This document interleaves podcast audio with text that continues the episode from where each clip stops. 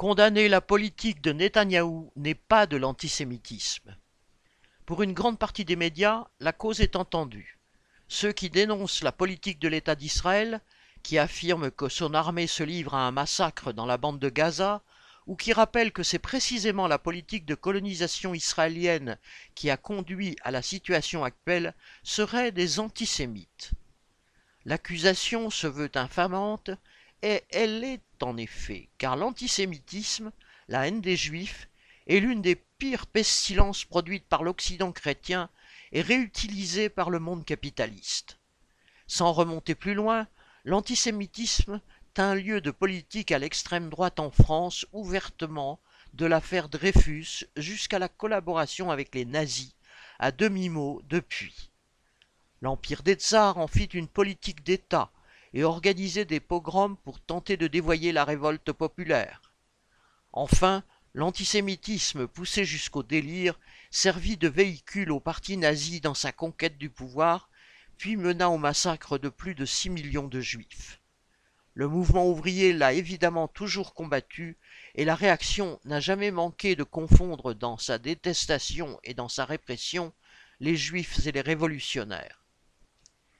Les tenants de l'ordre établi tentent aujourd'hui d'inverser les choses. Pourtant, successeurs de générations d'antisémites patentés en France comme aux États-Unis et dans les autres pays impérialistes, ils affirment que la défense inconditionnelle d'Israël et la défense des Juifs en général contre l'antisémitisme se confondent. C'est un mensonge éhonté et surtout intéressé. En fait, ni le mouvement sioniste d'avant 1948, ni l'État d'Israël ensuite n'ont jamais regroupé ni représenté l'ensemble des Juifs, c'est-à-dire les cibles potentielles des antisémites.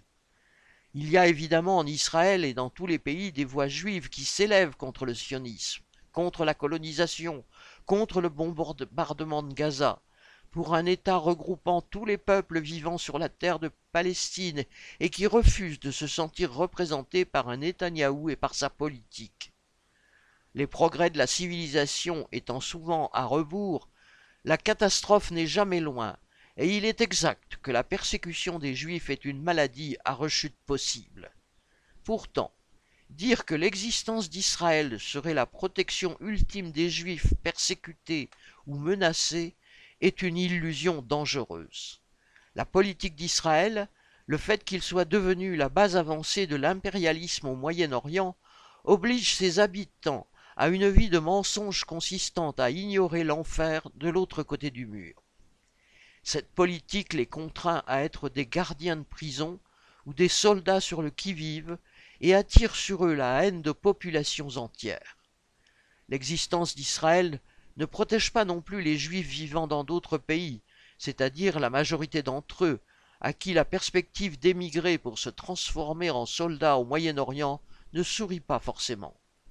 Enfin, plus l'existence d'Israël est suspendue au soutien militaire de l'impérialisme américain, et plus en fait elle est incertaine. La garantie pour la population d'Israël de pouvoir continuer à y vivre ne peut être que dans la recherche d'une véritable coexistence avec les peuples de la région.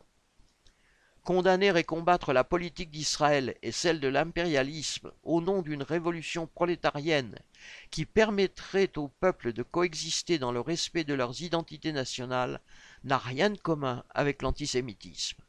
C'est au contraire combattre pour un monde enfin débarrassé d'un fléau moyenâgeux sans cesse ravivé, comme bien d'autres, par l'impérialisme pourrissant. Paul Gallois